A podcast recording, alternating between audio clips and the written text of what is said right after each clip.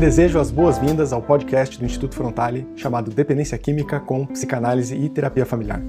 Eu sou Rafael Mestres e, junto com Nicásio Mendonça, nós coordenamos o Instituto Frontale, que tem como principais frentes de atuação o tratamento ambulatorial de problemas com drogas e a divulgação de conhecimento de qualidade sobre dependência química. Se quiser saber mais sobre nós, entre em nosso site www.institutofrontale.com.br.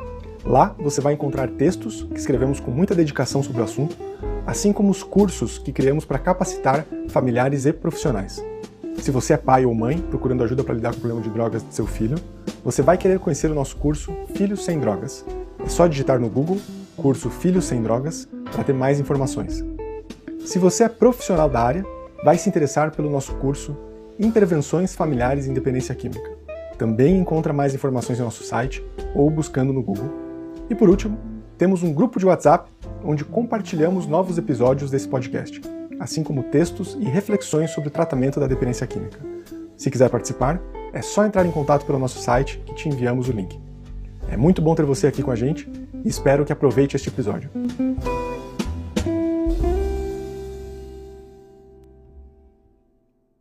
Retomando a nossa ideia da terceira temporada, de trazer algum trecho, o material escrito, né, para a gente discutir, a gente pensou que hoje valeria a pena, em vez de trazer um trecho de livro, uma citação, a gente poder ler com vocês a, uma, acho que um, uma sequência de frases, uma oração que é muito usada e muito conhecida e muito valiosa no trabalho dos grupos de mutuajuda, que é a oração da serenidade. Eu acho que ela tem, né, condensa uma sabedoria enorme e tem uma utilidade fantástica assim para várias situações, tanto de família quanto individuais, que a gente quer discutir hoje com vocês. Então, Cássio, quer ler a oração da serenidade? A gente começar o, o episódio de hoje? Sim. Uhum. É, então acho que é, ela, os grupos de mútua ajuda como um todo, né? Elas fazem parte, né? Elas são bem conhecidas no Alcoólicos Anônimos, Narcóticos Anônimos, mas os outros grupos também utilizam bastante ela como base, né? É, eu não, agora enquanto você estava falando, estava pensando, você conhece a história da oração da serenidade? Não. Não. É, eu também não. Mas eu fiquei curioso para saber assim. Até olhando aqui na internet, tem aqui uma, uma referência que diz que Alguns dizem que veio dos antigos gregos, outros que saiu da pena de algum poeta inglês anônimo, e outros que foi escrita por um oficial da Marinha Americana. Sua origem também foi atribuída a antigos textos sânscritos e aos distintos filósofos Aristóteles, Santo Agostinho, Tomás de Aquino e Spinoza. Interessante, né? Mas não, não deixa claro aqui, né? Não é uma questão clara. Mas a oração ela diz o seguinte, então, abre aspas. Concedei-nos, Senhor, a serenidade necessária para aceitar as coisas que não podemos modificar, coragem para modificar aquelas que podemos e sabedoria para distinguir umas das outras. Fecha aspas. Pelo que eu e sei. eu acho que é pelo que eu sei, essa, essa oração tem uma continuidade ainda, né? Ela vem, ela tem uma, ela é mais longa. Eu já recebi uma citação inteira dela, mas esse eu sei que esse é o trecho que é usado nos grupos e usado nas reuniões, né, e lido no começo e no final das reuniões. Então, acho que a proposta, hum. talvez a gente se até isso, porque acho que aí condensa uhum. né, essa parte mais, mais importante, mais sábia, é, que é útil para várias situações da dependência química e da recuperação. Legal. E aí eu acho que quando a gente pensou né, é, em trazer essa oração da serenidade aqui para a gente conversar um pouquinho, eu acho que a primeira coisa que eu, que eu penso que sempre é muito importante é a gente ter clareza que ela se divide em três partes, né? São três frases e cada frase ela faz referência a um elemento central. Então a primeira frase, né? Concedemos, Senhor, né? Então ali a primeira, serenidade necessária para aceitar as coisas que não podemos modificar. Esse é o primeiro ponto. Então, frente às situações da vida que não são possíveis de uma modificação direta, a gente precisa ter uma serenidade. Essa é a proposição dela inicial. Na sequência, ela diz então o seguinte: que além da serenidade para aceitar o que a gente não pode modificar, também seria importante a gente ter coragem para modificar aquelas que nós podemos. Né? Então, acho que essa é a segunda frase, o segundo elemento central é essa coragem. Né? A primeira é a serenidade, a segunda é a coragem. E aí a terceira, e eu acho que a mais nobre, a mais preciosa de todas, é quando ele diz ali nessa oração, quando se diz nessa oração, sabedoria para distinguir umas das outras. E aí é, não sei se você tem alguma associação, alguma analogia para essa oração, né? Mas eu sempre tenho uma analogia de, de, de acelerador e freio de carro, né? Já pensou sobre isso, não? Não, nessa imagem não. É, sempre me vem à mente essa imagem, né? Eu fico pensando assim, você está dirigindo, então você tem um, um acelerador, né? Coragem. Ah, o acelerador como sinônimo de coragem. E você tem um freio, que seria o sinônimo de serenidade. Então a coragem, né, essa potência para você ir adiante e modificar coisas que você pode, e o freio que te faria aceitar aquelas que você não pode modificar. Então, olha, para, calma, aceita, né? E aí, nessa analogia do carro, eu acho que tem uma coisa que sempre me, me toca muito, né? De que não adianta eu ter um freio muito potente, tampouco um acelerador muito potente, se eu não souber quando usar um ou outro, né? Se eu estiver numa autopista né, com trânsito, todo mundo em alta velocidade, e eu meto o pé no freio ali de repente, eu vou causar um baita do acidente. Né? E também se eu estiver num, num local de, de fluxo intenso e todo mundo muito devagar e eu venho acelerando ao máximo, também vou arrebentar tudo. Então, mais importante do que o freio e o acelerador é essa ideia de que eu preciso saber quando que eu uso freio e quando que eu uso acelerador, né? De que pouco importa eu ter bons, bons freios e bons aceleradores, se eu não sei quando que eu uso um ou outro, né? Então essa analogia sempre me vem na mente, assim, eu acho que eu sempre gosto de pensar na oração da serenidade por essa perspectiva. Que é, que é a sabedoria, que é colocado como terceiro ali, né? Porque não teria como começar com ela, mas que no final das contas ela é o pré-requisito, é a pré-condição, é, o, é o grande desafio. É você saber quando que você usa um, quando que você usa outro. E se for pensar no, na, no processo de recuperação, no tratamento, podemos falar tanto da família quanto do paciente é, que os grandes erros, entre aspas, assim, ou as coisas que, que, que não geram o resultado que as pessoas buscam, é, eu vejo que cara, praticamente todas se enquadram na falta dessa sabedoria.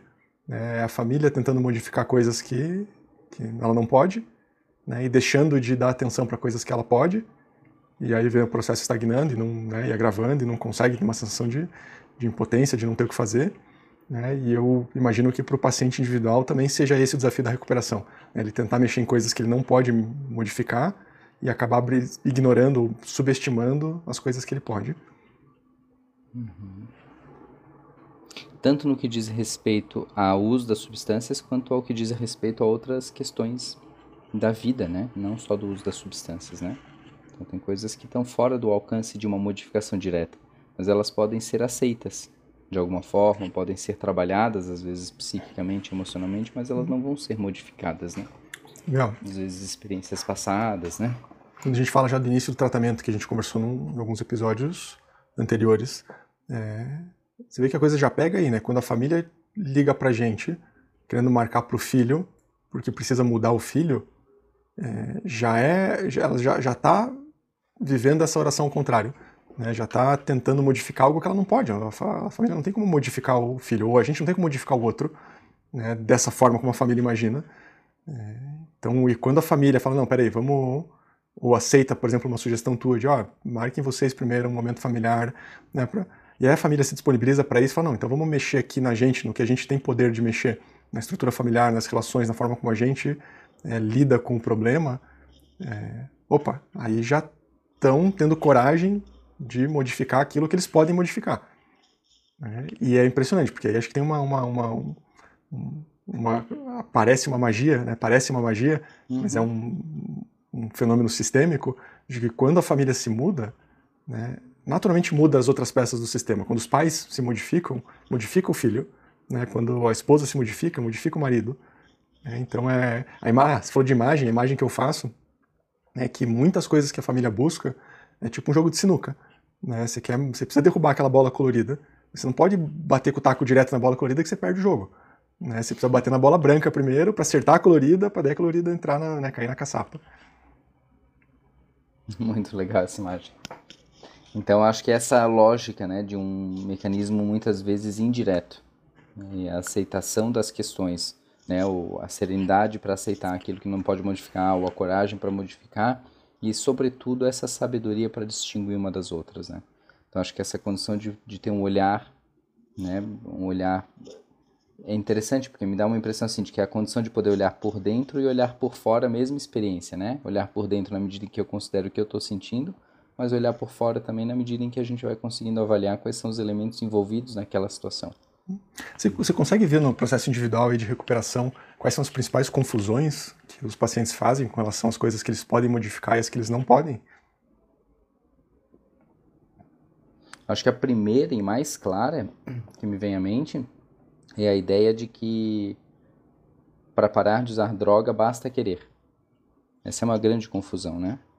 É, e aí, às vezes, a pessoa ela tem uma ideia no, no início do processo de que ela vai chegar algum momento em que ela não vai ter vontade de usar e aí ela vai conseguir parar. E o processo é o contrário. Né? Então, ela vai precisar aceitar que vai ter uma condição ali é, mais forte do que ela, que é essa necessidade inicial de usar a substância, uma vontade incontrolável quase, e que ela vai precisar ter coragem de modificar outros elementos indiretos, a história dos hábitos, lugares e pessoas, que não são coisas que diretamente estão ligadas à droga, né, mas elas estão indiretas.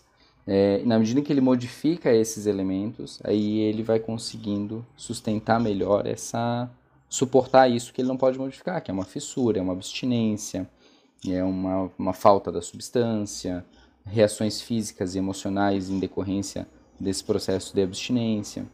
Então, aí tem uma grande confusão. Quando essa pessoa entende que nesse primeiro momento ela precisa muitas vezes fazer modificações terceiras, outras, né? e que na medida que ela modifica esses hábitos, lugares e pessoas, ela vai se protegendo mais. Na medida que ela está mais protegida, ela consegue suportar melhor essa vontade que ela não vai conseguir modificar que é algo que está além da capacidade de controle dela, aí vai ficando mais fácil. Isso me faz lembrar o primeiro passo dos grupos, que acho que tem tudo a ver com essa, com essa ideia da oração, né? que é, é admitir a própria impotência perante o problema, né? perante a droga, perante a adicção. Uhum. É, porque essa, realmente, eu acho que essa é a primeira confusão que vem, né? O, o paciente achando que ele pode modificar a condição dele de, de adicto, uhum. de dependente químico, e depois que desenvolveu o problema, não, né, não é algo modificável. Ele precisa se render àquilo e trabalhar com exatamente com isso, com as coisas que ele pode modificar, que é, são, ah, puxa, eu preciso parar de conviver com aquelas pessoas, preciso, não posso mais frequentar alguns lugares, né, preciso mexer em alguns hábitos aqui que eu tenho, né, que aí ele pode modificar. E tem, e precisa de muita coragem para isso, né, muita coragem para mexer nisso, porque é, engraçado, é uma fragilidade que anda junto com uma força, né, precisa admitir uma impotência, uma fragilidade, o que é muito difícil, né, porque mexe com orgulho, né, e, que inclusive os grupos também sempre batem, né, que o, o, o eixo da recaída é a autossuficiência, né, pessoa começa a achar que dá conta de mais do que dá conta, fazer essa confusão, e fala, não, então não preciso mexer nessas coisas aqui que são, são secundárias ou são tão indiretamente relacionadas, né, e vou me controlar aqui. Aí fala, pô, isso dá errado. Né? Está tentando modificar uhum. uma coisa que não pode. Né? Faltou a serenidade para aceitar aquilo ali, ou a sabedoria até para saber o que pode e o que não pode. Sim. Eu estava pensando né, que essa, esse reconhecimento de uma limitação, né, essa condição de aceitar o que não pode modificar e modificar aquilo que pode, é algo interessante que aparece também em pessoas que já estão há mais tempo em abstinência. Né?